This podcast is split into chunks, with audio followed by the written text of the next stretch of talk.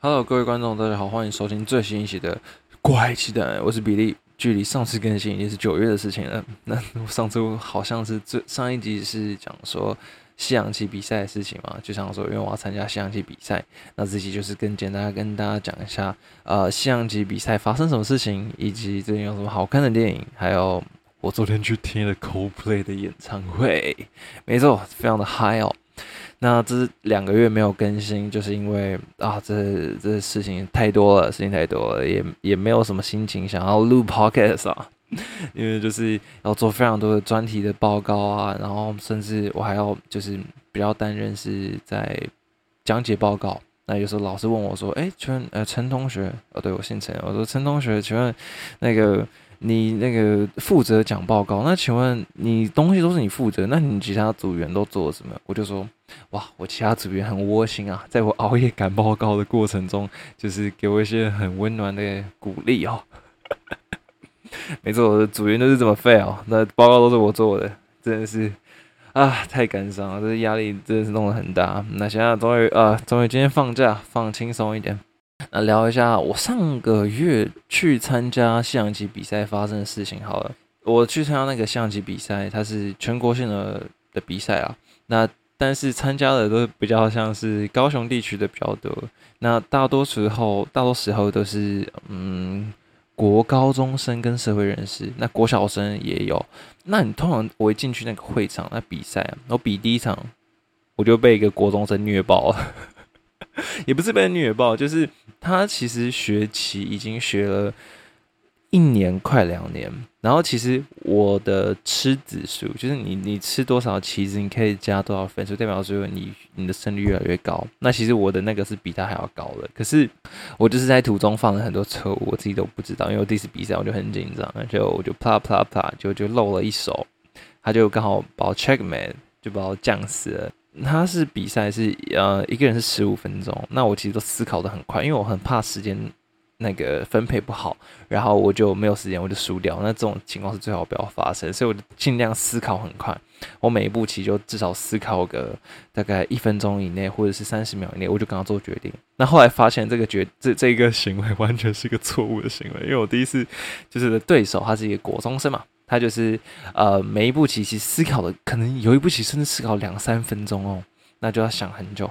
就他都他的时间就已经剩下三分钟之后，然后他就把我降死，我的时间还剩下十二分钟左右。结果后来比赛，我就问他说：“哦，比赛结束，我问他说：‘哎，那个你刚刚的时间都剩那么少啊，就你还可以把我降死，你都不会很紧张吗？’因为我就是一个 就是一个象棋比赛素人嘛。他就说：‘我我怕的要死。’然后，那我那一场比赛是总共要比五轮啊。那我我比五轮吗？应该是五轮。然后我赢了一场，然后那一场是因为顺位的关系，有人弃赛，所以我我就赢了那一场。那其他比赛我都输掉了。哎，有求和一场比赛，而且那一场求和其实我本来就应该赢的。然后，但是是因为对方是一个小弟弟，他的气势真的是压迫到我。我真的是那个小朋友的学习力真的很强。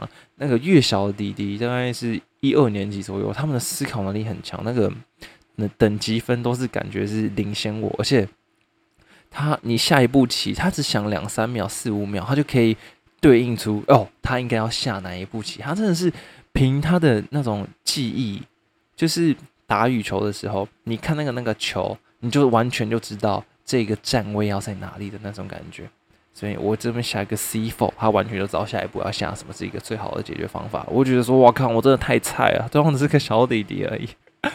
那那主要好像是一胜一和三败吧，我记得哦，那是比五场嘛，对吧？一胜一和一和三败，那是最后的战绩，蛮丢脸的，蛮丢脸的。想说自己多厉害，就还是被小弟弟虐爆。那我在那一场比赛，我认识三个外国人，那也是就是一场呃邂逅啊邂逅。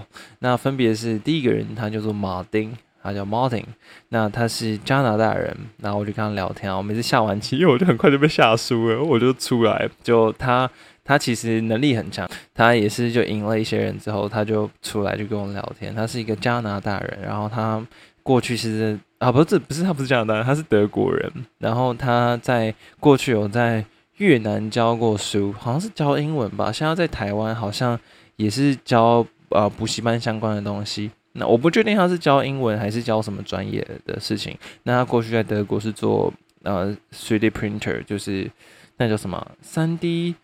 打印机相关的工程师吧，然后他是大概快三十二十八岁左右，然后有一个女朋友，然后分手了，我记得是这样，我们就互相聊说他的过去都是这种背包客啊，来台湾的外籍老师都平常都在做什么，然后他觉得台湾的机车很贵，所以他就不买机车，他就是完全在高雄行走都只用 U bike。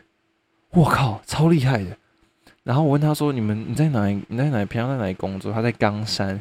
他说：“可是我们比赛地点在三明区靠近凤山诶，你怎么来的？”他就说：“哦，you bike？Obviously you bike。” 我就说：“什么鬼啊？什么鬼？你们骑车过来啊？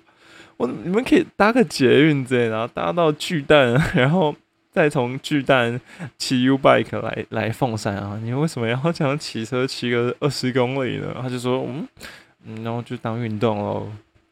那马丁就是一个很神奇的人，而且他长得很帅，也很高，大概快一百九十公分，就是一个型男，全身都是手臂都是刺青哦，帅帅型男一枚。然后第二个认识的人是一个叫 Zen，那这个 Zen 呢，我有跟他对弈过一局。然后我在对弈跟他聊天的时候，他是一个他是一个加拿大人，大概三十多岁。我就在开赛之前就跟他聊说，哦，我是什么大学生啊，然后怎么样怎么样。他做的工作也是在教英文吧，我记得是也是在教英文。那他是呃过去我就跟他聊没有太多，他好他过去是在台北生活过，然后他有打拳击啊什么。什么运动，我就跟他聊天，因为我看他的衣服上面有写那个 boxing，然后我说，哎，我在打拳击，改天可以那个对打一下。他就说，哦，不对，我会被你打爆。对啊，身高比较矮，身高大概矮我一点点，然后我体重也比他多，比较重蛮多的。那他也是一个很有趣的人啊。然后我们就是下完棋的时候，我们三个人都会在外面聊天，聊一些有的没的。那这就是我认识的两个外国人，他们都蛮酷的，蛮帅的。但是呢，第三个人。就是非常非常离奇的存在，他是他是一个华裔的面孔，他是一个台湾台裔的面孔，然后他其实也应该是有美国的护照，然后他平常应该是住在旧金山吧，L A，他是住在那个洛杉矶，对，然后他的名字不好透露，我不就我就不说他的中文名字，但是他的英文名字叫 Jason Lee，然后呢，他就是他就跟我们讲说，哦，这个他是一个政治狂热分子。他就说哦，巴拉巴拉巴拉巴拉，他讲的不是很清楚，因为他就是标准的美国腔，然后又讲很快，我那时候听力又不是听得很好。他主要都是他他说他是一个作者，然后最近要写一个嗯关于台湾跟中国还有美国这三方的一些呃政治的一些书籍吧，但是我都没有讲太多。他主要是讲说台湾的政客都在洗脑呃台湾的人民，然后这这一点我觉得呃。不一定吧，我觉得有点不太一定，因为我觉得台湾人也就以为是也不是个笨蛋。然后呢，我就趁他在下棋的时候，我就偷偷 Google 这个人，哎，还真的被我 Google 到了。就是他有他有在 YouTube 有一个频道，他就叫做 Jason Lee，他就是在讲一些嗯关于，他就跟很多国外的教授，也有就是美国的教授啊，他们就。分析说台湾的民族的体制啊，不拉不拉不拉，说什么三一七陈水扁的三一七枪击案是一个骗局还是什么的，但是我就觉得说，我靠，这个东西真的是好国民党哦，完全是国民党的那种呃深蓝国民党，然后会在长辈之间谣传的一些呃谣言的这种感觉。可是这个 Jason Lee 啊，感觉就像是个知识分子，就像我。就是很错综复杂的这种感觉，就想说哇，难道他讲的有可能是真的吗？然后我就跟他聊天啊，他就是他就跟我讲说什么，呃，他平常住在高雄，然后有时候会去美国。那他在高雄啊，每天哦，看我不知道讲这会不会出事情哎，不知道，反正他感觉就是呃，算了，他就是在高雄住，每几乎每天都会有调查局的人去找他。调查局嘛，就是那个法务的调查局，因为他说，因为这个人就是这个 Jason Lee 啊，他掌握了很多国家的机密，他是这样讲的啦。然后我就说半信半疑，但又觉得就是听他这些论述，感觉不像是个，也不像是个韩韩国语的那种草包的那种感觉，所以我还是有点相信这件事情。就说，难道他真的是被调查局的人骚扰，或者他掌握什么国家机密吗？我觉得蛮酷的。直到我把我他的中文名字丢去 Google 上搜寻的时候，我看到一个非常非常酷的东西哦，这个就是。他过去因为在蔡英文好像是跟韩国瑜选总统那一次，蔡英文拿了八百七十一万票那一次啊，他就他好像就指控说那个民进党在开票的时候有多藏很多票，他觉得民进党不应该有那么多票，然后他就是因造谣的关系，就因为社会秩序维护法还有什么刑法，他就被那个呃就是被移送法办之类的，然后他讲的有有点。不是很清楚，后来查到的，他也只是说理性男子，我想应该就是他了。然后他后来这件事情啊，有被什么新闻、什么事实审查中心吗？还是什么鬼的？就是判定说这是个假讯息。所以他这个人的存在跟他的言论，我都让我觉得他就是一个谜。诶，如果我相信他的话，那民进党政府这所有东西就是完全都在洗脑人，就是一个。呃，一个恶霸，可是又又有一些很明了的证据表示说，那个 Jason Lee 啊，他就是个他就只是个神经病而已，就是一个什么呃中共体制下的某一个神经病，然后就是一个呃宣传的网军的这种感觉，呃现实中的一种呃走路工的感觉吧，我也不知道，反正他就是一个很酷的人。然后我就说，我后来就是在结束比赛的时候，我就是我就跟那个 Martin 跟 Zam。然后我们就互相加了 Chess.com，就是呃象棋的比赛，呃象棋线上下棋的一个交，就是交他好友啊，就偶尔可以下棋。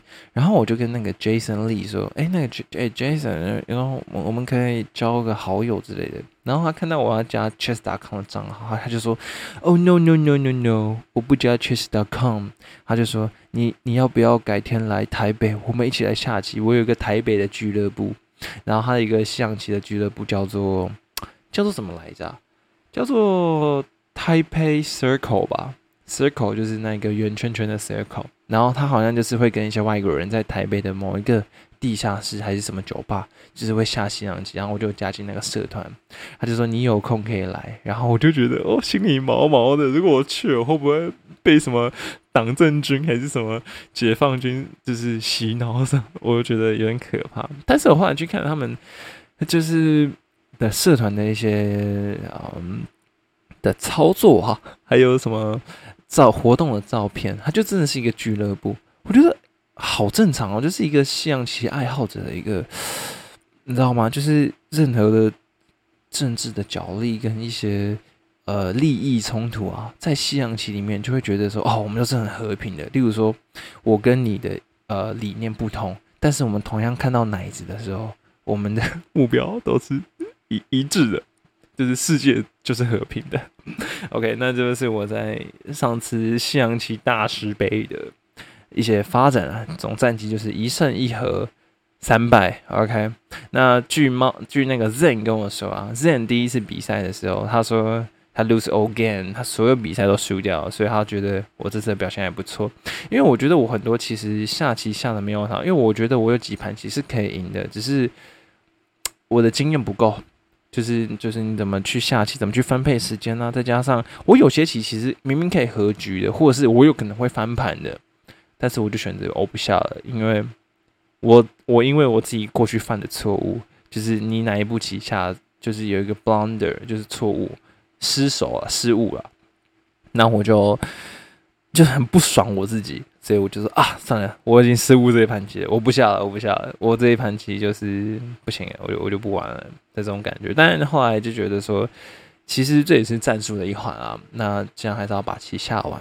那至少我他十二月的时候有比赛，好像是团体赛，可是也也没有人跟我下，所以可能要再等三个月吧，大概是明年三月的时候，可能有这种比赛，再来看看我下、明年三月的比赛究竟战绩会如何呢？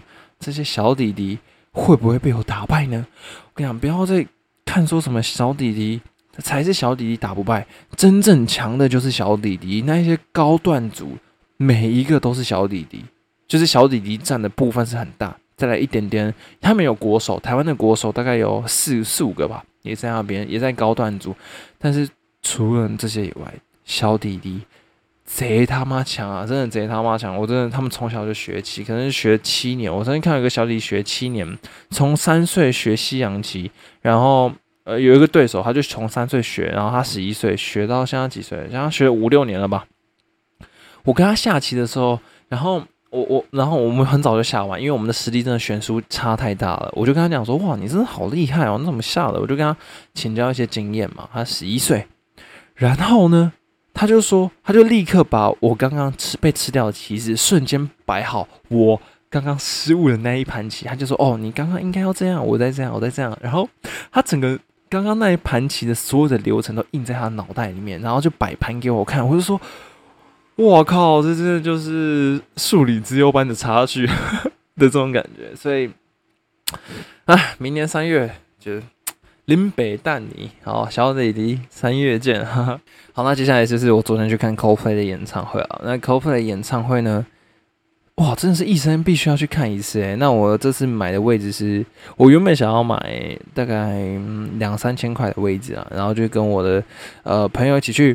可是呢，抢票的时候，因为它是什么拓元抢票吧，我那时候输入验证码，第一次输入失败。如果有买过演唱会的，应该知道，其实那个验证码要去练习，就是你要抢票，你就要练得很快。那赶快打完就可以赶快抢到票。因为我第一次验证码输入失败，我第二次在输入的时候。票被抢完了，票他妈直接被抢完了，就在那个不到一分钟的情况，那个票就被抢完了。我去他妈的！所以呢，我就已经放弃 Coldplay 演唱会了。直到我前几个礼拜，我在脸书上看到有有人张贴呃演唱会的转让的门票，我就瞬间买下了一张一千五百块的的位置哦。那它是在世运主场馆的最边边。但我觉得一千五百块能够听到那么顶的场，这是非常的、非常的 CP 值非常的高啊，对吧？只是我坐的那个算是呃二楼的看台区，那也是比较斜对角，那有有些地方也会舞台可能会被那个嗯灯柱挡到吗？然后呃画面也没有呈现那么好。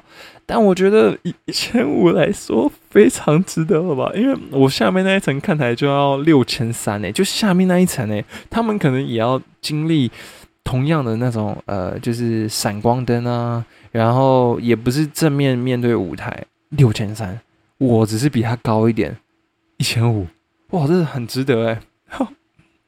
OK，那在听那 Coldplay 据说是打败 Blackpink 的的记录哦，那。同时，场内跟场外的人数什么聚集了八万人，因为场内可能是五万多人嘛，然后场外是三万人。我就想说，所以三万人是在外面听歌吗？然后我就看了一下 YouTube 的影片啊，就有人真的是在外面听歌诶，我发现在外面听歌也是听得蛮清楚的，宁愿在外面听眼前的歌，真的花钱进场那个爽感。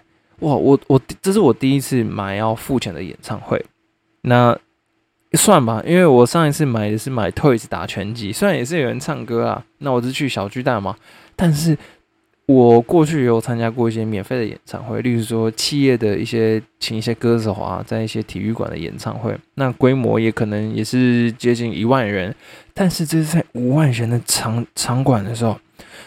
哇，那个手环呢？LED 灯的手环会旋转，就是那个灯光会旋转，整个那个呃，那什么，整个场馆也会随着你的旋律就会有一些变化。然后等到唱到 Coldplay 的一些很呃脍炙人口的曲子的时候，像是 Sky of Star，那个星星的纸会散满整个整个广场，全部都是星星的纸。Holy fuck！哇，我永远没有办法忘记那个。那一个场景，那最嗨的时候是唱到也是 Sky of Star 的时候，那前面我们虽然我们坐看台，我们就要坐着啊，因为毕竟会挡后面的人。结果一旦一就是一唱到这首歌的时候呢，前面的人就说：“哎，我们全部人站起来。”然后就还是有些人别别扭扭的，但是 我一看到他们要站起来，我就说：“哎，我们一起站起来！”我就号召我旁边人都要站起来，因为这首歌真的很嗨。然后我居然没有录到那个场景，我真的觉得好可惜哦，因为我太嗨了。我就是他们在唱什么哒哒哒，然后瞬间整个呃整个试运的灯都手那个 LED 的手环的灯都都已经关了，然后再放副歌哒哒哒哒哒，然后全场瞬间的灯都亮了起来，然后我们每个人都跳起来，哦砰砰砰，然后就可以感觉到整个整个这个氛围啊，整个主场。全部都在燃烧，燃烧着某一种热情。每一个人都参与了，呃，这一首歌的一部分，be a part of it。然后，嗯，那个主唱 Martin 啊，就好像是我瞬间感觉到，我跟他是变成朋友的感觉，很神奇，很像是抽了大麻的感觉，对啊，抽了一些电子大麻的感觉哦，非常非常的爽快，哇！这大家如果有兴趣的话。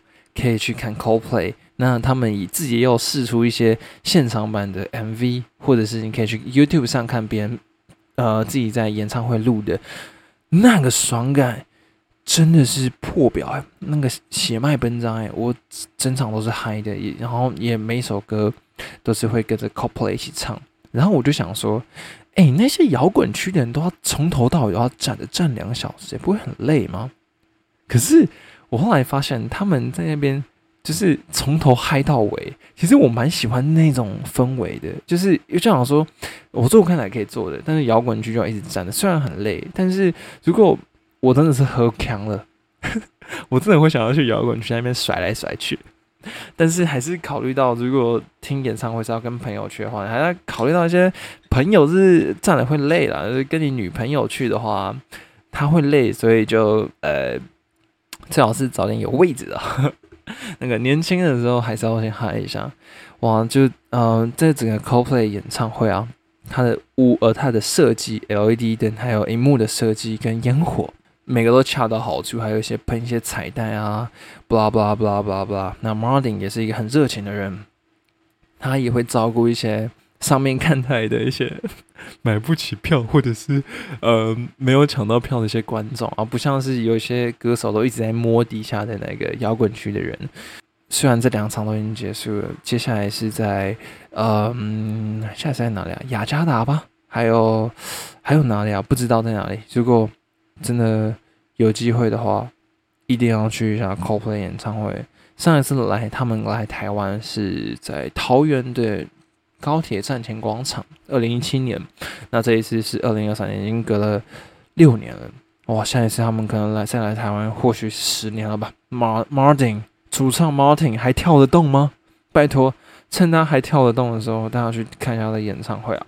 虽然在国外听演唱会的那个好像也是蛮贵的吧，对不对？啊，就整个很爽啊。那我真的是无法言喻的那种爽感。那整个演唱会就像是手中的一朵花的那种，就是 LED 灯的手环，那一朵花。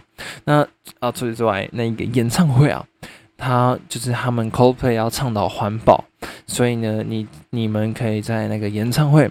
在后台骑脚踏车，就是你可以为骑脚踏车发电，就是供应给这个整个演唱会的供电，就环保嘛。再加上，呃，舞台中间有个跳台，你可以一直跳，一直跳，一直跳，一直跳。在演唱会开始之前，你可以一直跳，它也可以帮忙发电，就是就像是小孩子的那种弹簧床啊，就是去放电一下。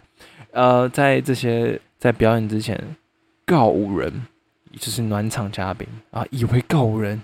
是告五人的演唱会，然后附赠 CoPlay 吗？那告五人也是唱了蛮多歌的。那其实我是完全不知道告五人是什么的，我只知道他唱的一首歌叫做什么？最近什么下雨的吗？忘记了，因为我是有看《华灯初上》，然后它是里面的主题曲，我才听得懂。然后就呃，他好像有唱了六首歌啊，真的是很爽快。我第一次觉得，第一次听中文歌，觉得说，哇，原来台湾也是有那么那么。酷的一个团体的那种感觉，因为我平常没什么在听中文歌，然后过去听过的一些台湾的歌手啊，也都没有呃那种临场感，就是听告人那种那种爽感。我瞬间想要去听团了、欸，我怎么会有这种感觉？我真的想要去参加，就是身为一个高雄人啊，没有高不是高雄人，身为在一个高雄生活的人，从来没有去参加过大港开场。我是不是明年应该去参加到大港开场，就听自己喜欢的团啊，还是哇那种很嗨的感觉，真的是哇我哇！我这我想到了，我就是听团处男，我没有听过团，我也算我也算是演唱会处男。那这一次的初夜啊，哇，真的是值回票价。我那我真的是我花一千五都觉得，我花一千五就觉得真的是我永远都没有办法忘记我这一天听到或是见识到所有东西，更何况我今天是花了可能六五六千块去摇滚区，我都觉得 CP 值超高的。所以啊，就是如果之后有什么大团啊，这种世界级的大团来台湾，千万就是不能放过这个机会啊！因为如果你要去其他地方听的话，你还是要买机票的、那个钱是有点划不来的。那我是蛮期许，就是这种乐团啊，我就跟我朋友讨论说，那有什么乐团是他来台湾我一定会买的？那就是 Coldplay 一定买。那毕竟这就是我从国小国中听的一些回忆。那再来就是 Imagine Dragon，那这这个团我也会买，它是也是美国的团体。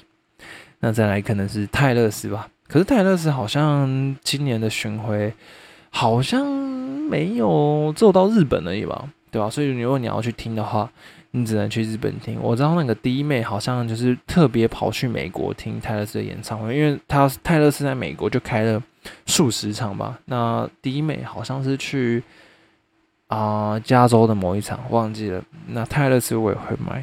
那再还有谁会买呢？我觉得小贾斯汀也有可能会，可是小贾斯汀现在的健康状况有点担忧诶，所以他可能不太会，不太会出来开巡回，可能要再过好几年吧。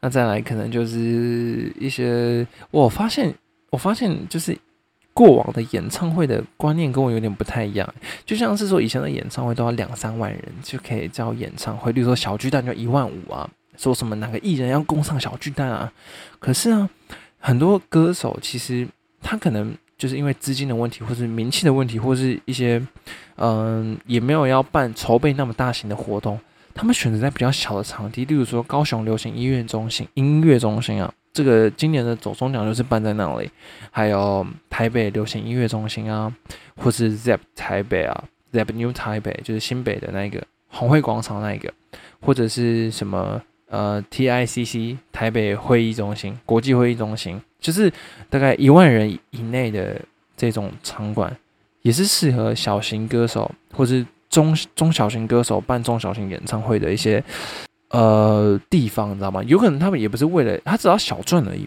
他主要还是一种里程碑的感觉，所以。哇，真的是听了一场演唱会，去做很多研究，才知道哦，原来演演唱会的水这么深啊！